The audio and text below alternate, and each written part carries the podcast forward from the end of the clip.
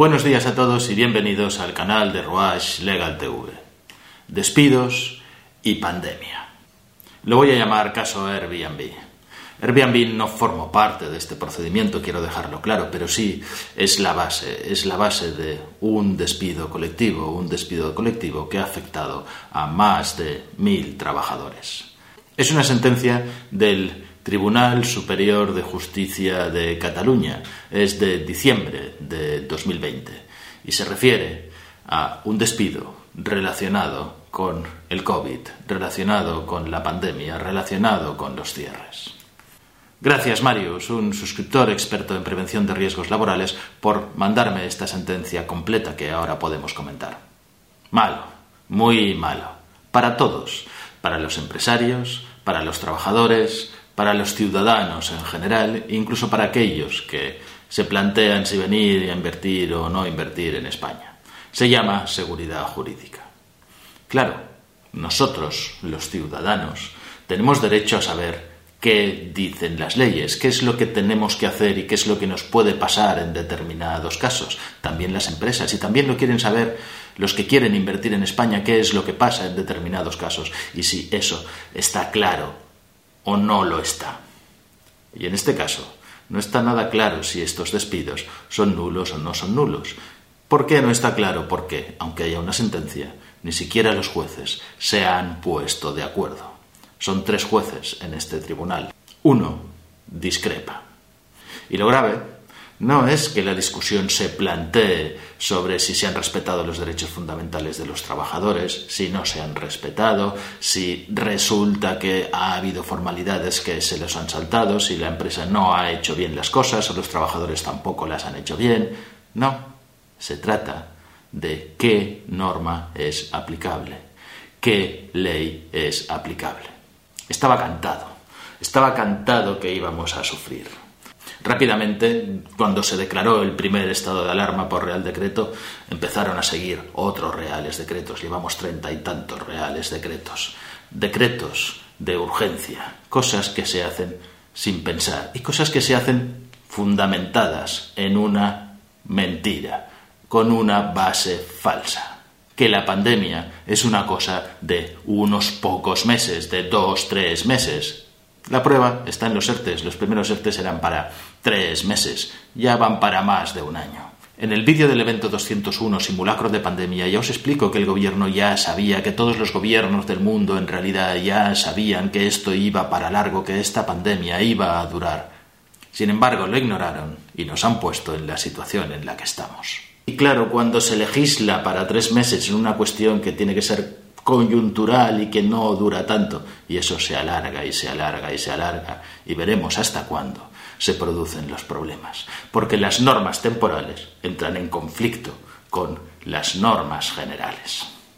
Podemos leer la ley y las normas y hacernos una idea de qué es lo que dicen, pero cuando los jueces un propio tribunal tiene diferencias de interpretación, cuando uno dice sí, la ley dice esto, pero es que, resulta que, y se llega a conclusiones y a resultados diferentes, ¿qué es lo que tenemos que saber los ciudadanos?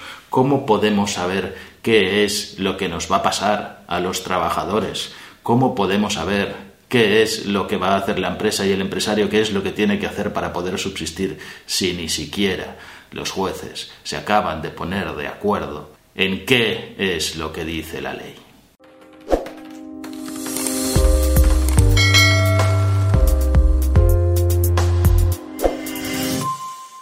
La empresa CPM International Telebusiness es una empresa que está radicada en Barcelona que tenía un contrato con Airbnb, la página web de alquileres turísticos en plena boga, subiendo. Y cuando llegó la pandemia, claro, se cancelaron, se cancelaron los viajes, se canceló prácticamente todo. Así que Airbnb canceló su contrato de apoyo de gestión con esta empresa CPM que había en Barcelona en el mes de abril del 2020. ¿Por qué? Pues porque ya no había trabajo, ya no había reservas que gestionar. ¿Y qué hacer con todos estos trabajadores? La empresa decidió optar por la vía de un despido colectivo, no por la vía de un ERTE, de medidas de flexibilización.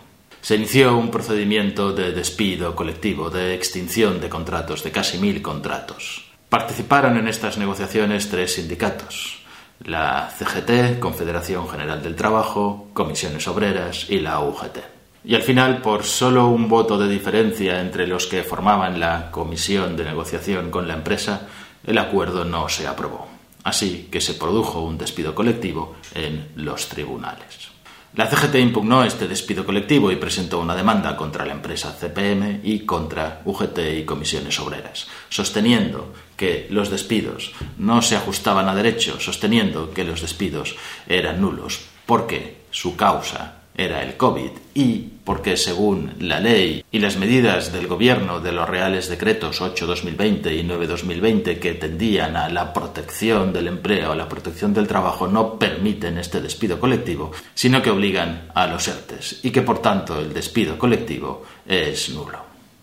Para entender la cuestión tenemos que citar estos artículos y centrarnos en ellos. El artículo 2 del Real Decreto 9-2020 de Medidas para Protección del Empleo dice que la fuerza mayor y las causas económicas, técnicas, organizativas y de producción en las que se amparan las medidas de suspensión de contratos y reducción de jornada previstas en el anterior Real Decreto, artículos 22 y 23, no podrán ser causas justificativas de la extinción de contratos. Y el artículo 22 del Real Decreto Ley 8-2020 dice que las suspensiones de contrato y las reducciones de jornada que tengan su causa directa, esto es importante, causa directa, en una reducción de actividad provocada por el COVID, incluida la declaración del estado de alarma, incluidos los cierres temporales, incluidos cualquier cosa que tenga que ver con las dificultades de movilidad, tendrán la consideración de causas de fuerza mayor a los efectos del artículo 47 del Estatuto de los Trabajadores, es decir,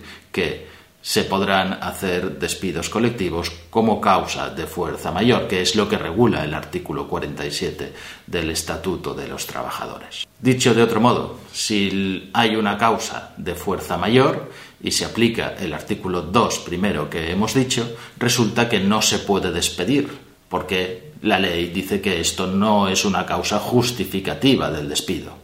Por tanto, los despidos serían nulos, no tendrían efecto. Y si se aplica este artículo, el artículo 22 del Real Decreto 8-2020, resultaría que sí se pueden hacer despidos colectivos por fuerza mayor.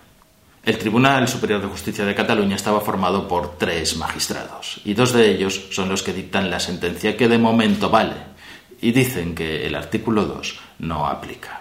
No aplica porque la pandemia no es la causa directa del cese de actividad.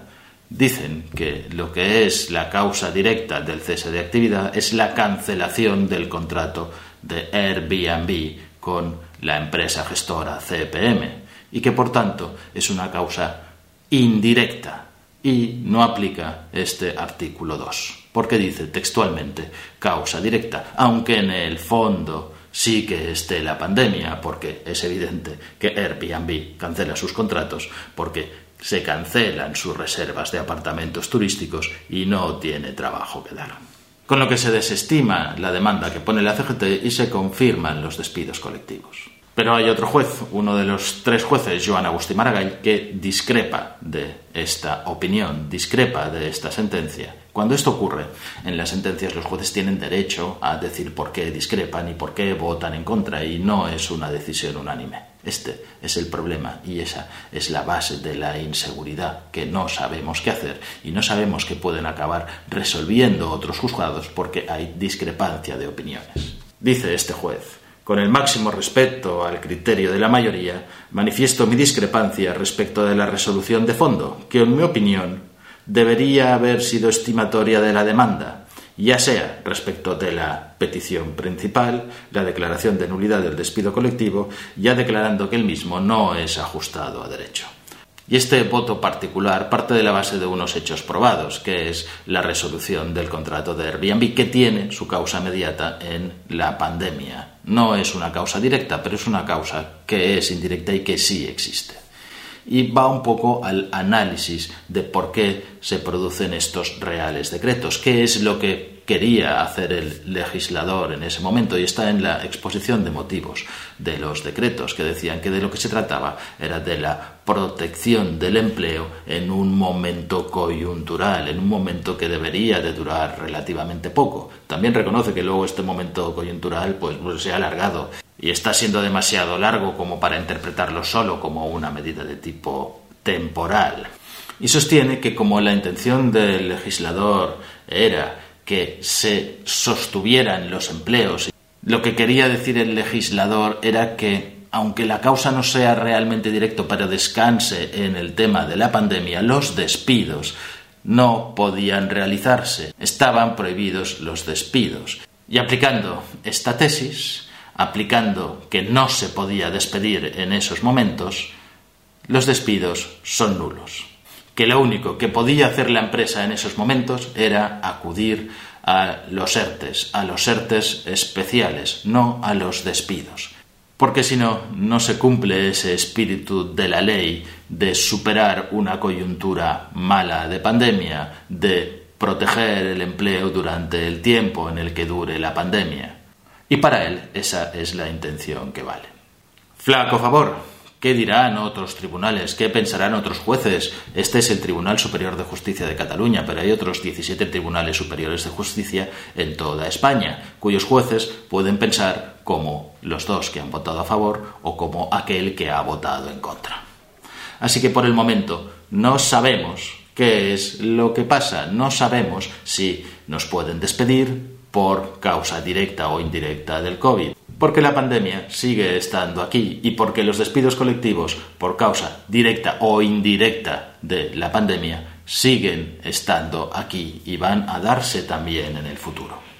Por suerte en la jurisdicción laboral tenemos un recurso, un recurso extraordinario al Tribunal Supremo que se llama recurso de unificación de doctrina.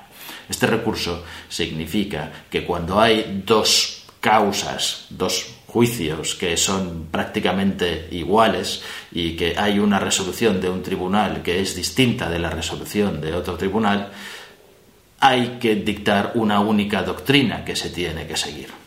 Para eso hacen falta que se dicten dos sentencias de dos tribunales superiores de justicia que sean contradictorias y cuyos hechos sean más o menos iguales.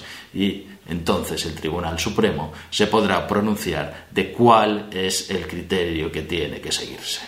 Pero mientras tanto, y mientras esto no ocurra, no sabemos si se pueden hacer despidos colectivos que traigan su causa directa o indirecta de la pandemia y cómo afectan esos despidos ni a las empresas ni a los trabajadores.